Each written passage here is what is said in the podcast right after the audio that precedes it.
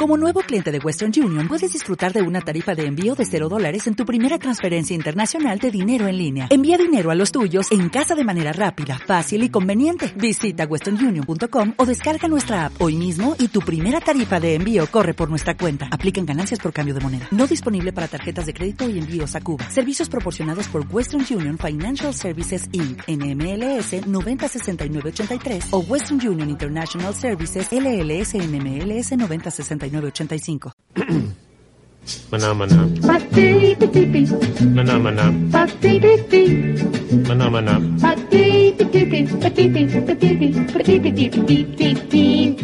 Bienvenidas y bienvenidos a este espacio radiofónico de la radio del Instituto Luis Vives de Leganés. Os saluda Rubén Bermejo y este espacio está dedicado a las personas.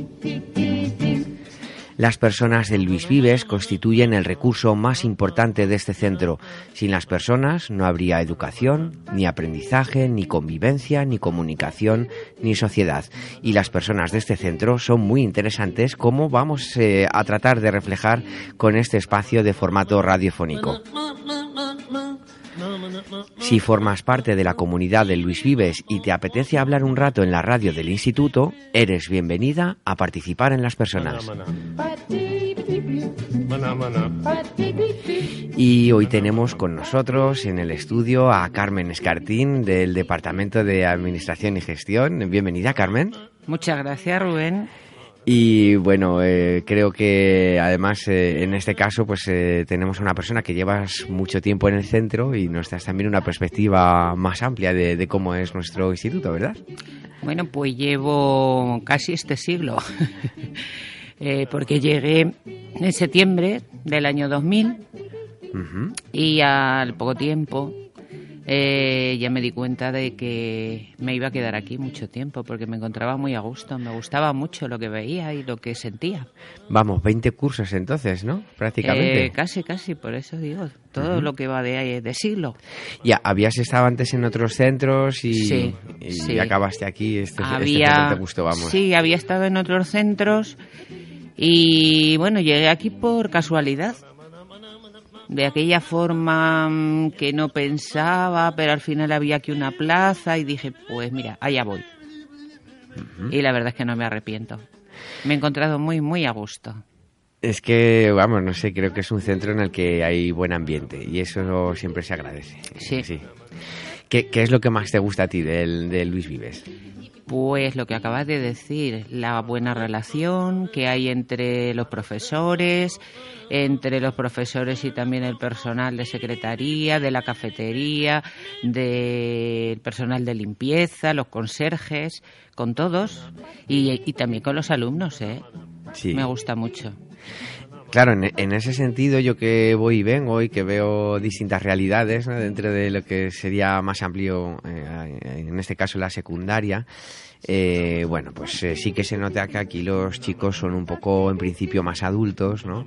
Que la mayoría están aquí en principio porque quieren y que, bueno, que no es que esto lo haga más fácil o más difícil, pero desde luego, eh, bueno, ahí se notan ciertas diferencias, ¿no? Con respecto a, a la secundaria.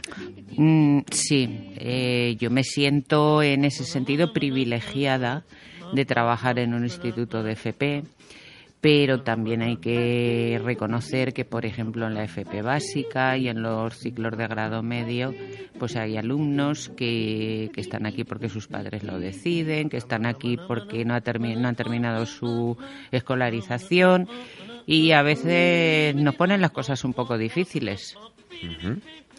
Eh, de hecho, bueno, la pregunta que sigue a qué es lo que más te gusta del centro suele ser qué es lo que menos. ¿Qué podríamos decir qué es lo que menos te gusta, Carmen, de, este instituto?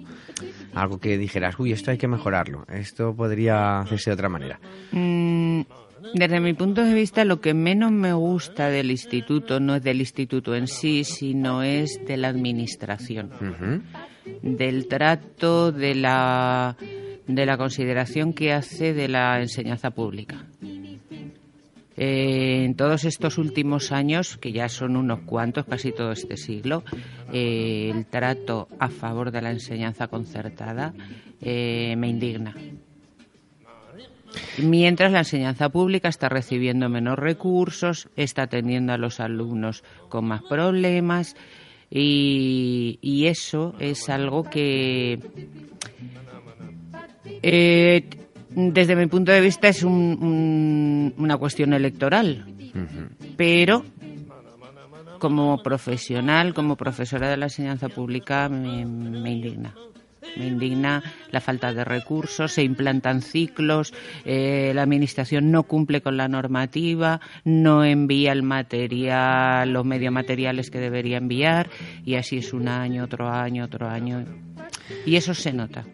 Sí, en general yo creo que en, primaria y en secundaria se ha notado muchísimo, ¿no? Porque cuando yo cuando yo estudiaba, la mayor parte de los centros en la Comunidad de Madrid eran eran públicos y además yo creo que, que vamos que debíamos estar orgullosos de ello porque de alguna manera bueno pues se abren puertas no a personas que, que puedan tener independientemente de los recursos que puedan tener a que a que tengan acceso a una educación a una formación. Como por ejemplo es en nuestro caso aunque es verdad que, que bueno en, formación profesional en lo que es el, eh, los grados superiores se cobra una matrícula importante yo creo se ¿no? les de, está cobrando se les está cobrando una tasa de 400 euros que ya se suprimió en otras comunidades autónomas. Aún, aún así es, eh, es más barato, por, por ejemplo, que la privada, ¿no?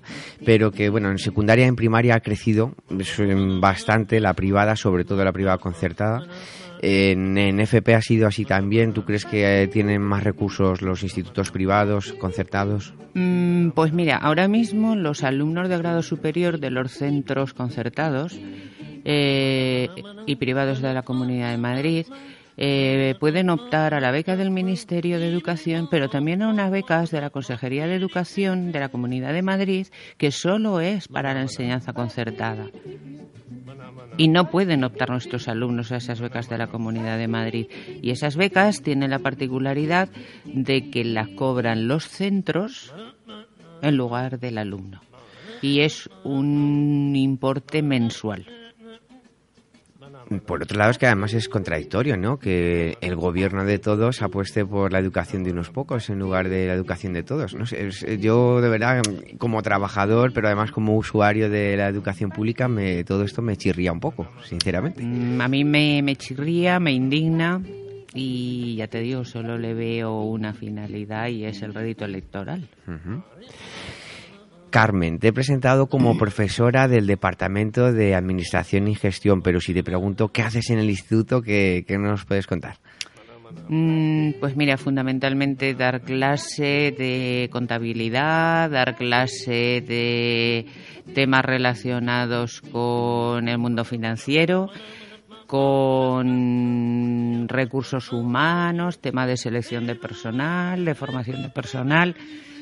Pues es que tenemos mm, dentro de lo que es el Departamento de Administración y Gestión y los alumnos que cursan los ciclos eh, de esta familia tenemos muchas asignaturas, no es una única, entonces eh, pues un curso puedo dar unas cosas, o al curso siguiente puedo dar otras, depende de de, de cuántos estemos en ese curso y de cómo hagamos el reparto.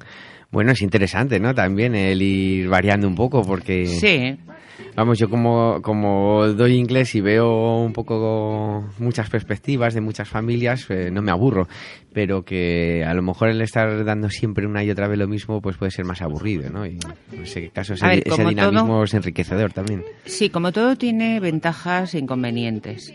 Eh, la ventaja es que al cambiar, pues hay conocimientos que vuelves otra vez a recordar, a trabajar de otra manera, a intentar transmitirlos de una manera que, los alumnos lo, lo entiendan mejor, lo trabajen mejor pero por otro lado, cuando, por ejemplo, tienes la suerte de dar lo mismo, dos, tres cursos, eh, pues eso te permite tener un material mucho más elaborado, más preparado para trabajar en clase, porque al final son muchas horas. Sí, sí que lo son. Eh, Carmen, ¿y qué haces fuera del instituto cuando te queda tiempo? Bueno, pues hago un poco mm, de todo, ya menos de lo que hacía, simplemente por cuestión física de edad, eh, pero fundamentalmente hago algo de ejercicio, pilates, algo a caminar, me gusta mucho el teatro, procuro ir pues al menos una vez al mes, eh, me gusta mucho el cine, hacer senderismo, muchas cosas y cada vez con menos tiempo para hacerlas. ¿Nos recomiendas alguna obra que hayas visto últimamente que digas, esta, esta, esto va muy bien, esta hay que ir a verla? Pues mira, vi hace muy poquito una obra de teatro en La Latina, muy divertida, muy original. Creo que se llama La función que sale mal o la función que siempre sale mal, algo así es. Muy, muy divertido, os la recomiendo, de verdad. Muy bien, nos lo apuntamos, a ver si sacamos un ratillo estas navidades. Eh, en 19 cursos aquí te ha tenido que pasar de todo en este centro. ¿Podrías contarnos alguna anécdota de algo que hayas vivido aquí en el Luis Vives? Mm, sí, me han pasado muchas cosas. A veces yo también he tenido salidas de tono. Eh, una vez recuerdo ahora mismo, a la vuelta de vacaciones de Navidad, había un alumno que no hacía nada, pero nada, nada, ningún día. Y era un alumno que en el primer trimestre era bueno, trabajaba bien y, ya me tenía eh, eh, pues fuera de mí porque ya no sabía de qué manera reconducirlo. Y un día, de esos que yo debía tener pues un poco más malo que los demás, eh, le eché una bronca tremenda, delante de todos.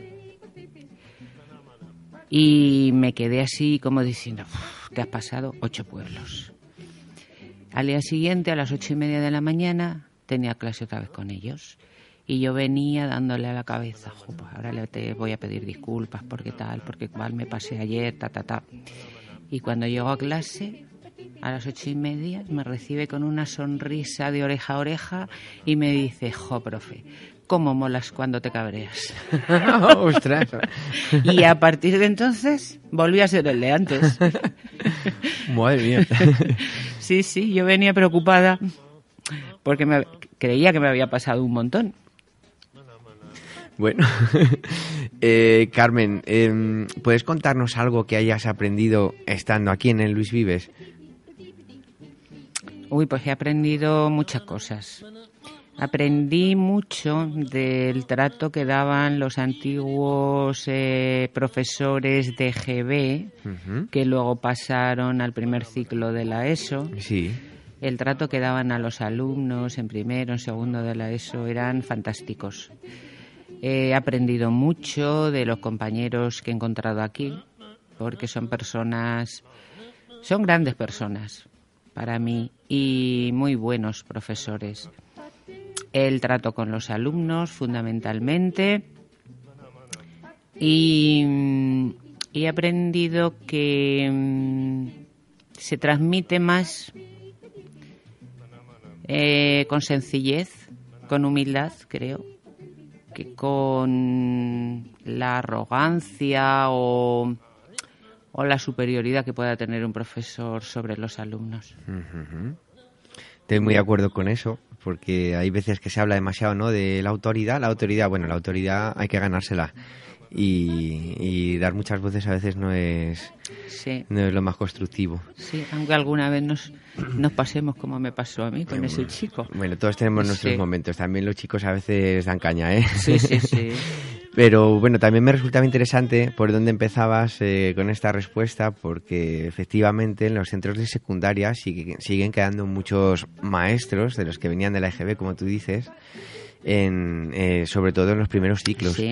Y es efectivamente muy interesante eh, ver que las cosas se pueden hacer de otro modo, que se puede jugar, que se puede cantar, que se puede bailar que se puede tener cierta cercanía con los muchachos y esto hay veces que y ser firme al mismo tiempo y ser firme al mismo tiempo sí. Y esto incluso pues eh, es bastante digamos más constructivo no a veces que, esa parte autoritaria no eh, interesante este que nos que nos cuentas Carmen. Y enséñanos algo. Es decir Imagínate que estás en clase, que eres la profe, en este caso lo tienes fácil. ¿Qué piensas que deberíamos aprender en un instituto como este, en un momento como este?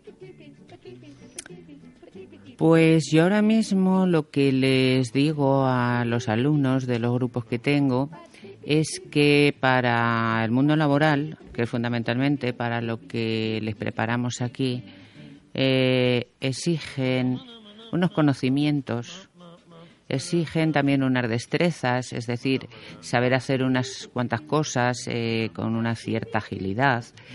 Pero fundamentalmente lo que se está exigiendo es una actitud, un comportamiento eh, muy, muy específico, con una serie de cualidades que hoy se están exigiendo, como es el trabajo en equipo, como es el dominio de idiomas, que son hoy muy importantes y que hasta hace por relativamente poco se basaba todo en el currículum, en conocimientos, en unas cuantas destrezas, pero que hoy la actitud, el comportamiento es tan importante como que, por ejemplo, muchas empresas, aunque alguien no tenga la titulación, aunque alguien no tenga la experiencia, si le ven actitud, le contratarán. Sí, porque en muchos casos hay gente con mucha, muchos títulos, digamos, pero que luego no tienen, exactamente, eh, no tienen ciertas eh, habilidades, ¿no? Digamos así. exactamente. Y en una sociedad como la actual, de la información, de la comunicación, eh, bueno, el relacionarse, el, las relaciones sociales son muy importantes. es muy importante también un, un control de de sí mismo en muchos momentos. La escucha, la asertividad. Exactamente. Todo eso que llamamos hoy inteligencia emocional. que, que, nuestras abuelas dirían sentido común, ¿no? Sí. bueno, os hago muchas preguntas siempre, Carmen, y seguro que algo me dejo en el tintero. Eh, más en este caso, Carmen, que, bueno, estamos casi en, en tu última semana porque te, te, vas a jubilar ahora, pues después de Navidades, ¿verdad? Sí. Bueno, yo te agradezco un montón que nos hayas eh, concedido esta entrevista, además en este en este momento, porque bueno. Pues Gracias a ti, Rubén. y, no sé, ¿qué, nos dejamos en el tintero? ¿Qué quieres decir que no te haya preguntado, Carmen? Mm, pues creo que, que nada, no quizás lo único que me queda pues es dar las gracias a todos los compañeros de, aquí del instituto, profesores, personal de control, de secretaría, de cafetería, también dar las gracias a los alumnos por aguantarme tantos años y, y por haber eh, compartido conmigo todo este tiempo y haberlo hecho tan grato porque ya te digo, al poco tiempo de estar aquí en este instituto dije, ostras, yo creo que aquí me voy a quedar mucho tiempo, me voy a quedar bastante, aquí se está muy a gusto. Eh, ¿Has pensado qué vas a hacer ahora cuando, cuando te jubiles? Porque ahora, claro, vas a tener mm, tiempo para hacer a lo mejor cosas que antes no, no te daban, ¿no? Pues intentaré retomar algunas cosas, que, bueno, una de las cosas que tengo pendientes es eh, aprender inglés, fundamentalmente para poder viajar. Muy buena opción. que es ahí cuando te das cuenta de la necesidad de, de, tener conocimientos, por lo menos, de, de algunos cuantos idiomas. E intentaré, pues, hacer más ejercicio.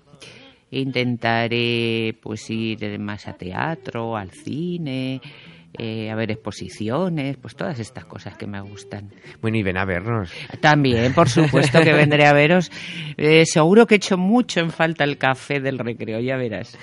Y tendré que venir de vez en cuando a tomar un café con vosotros. Carmen, ¿con qué canción te gustaría que nos despidiéramos?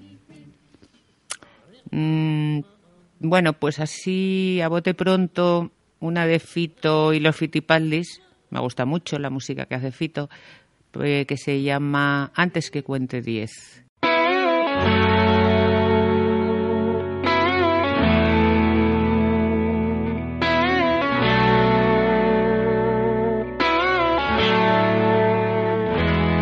Puedo escribir y no disimular Carmen, muchísimas gracias por tu participación en este programa y en este centro. Si queréis contactar con Radio Luis Vives, podéis hacerlo enviando un correo electrónico a radioluisvives.gmail.com Y bueno, Carmen, de verdad, muchísimas gracias por prestarnos tu voz por todo este tiempo en el, en el instituto.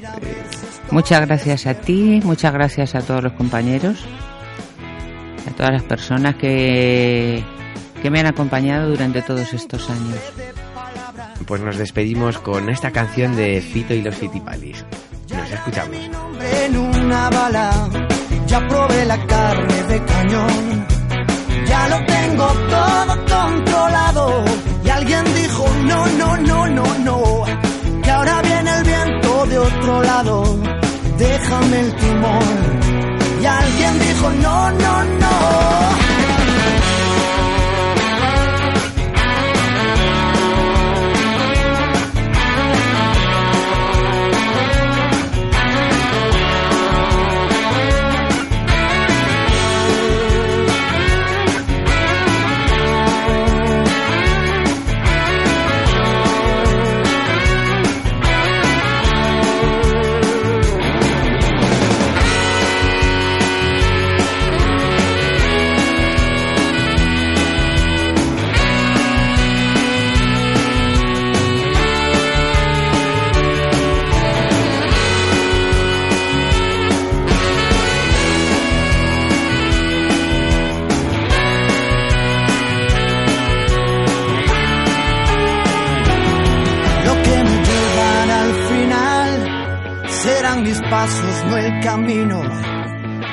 Siempre vas detrás cuando persigues al destino.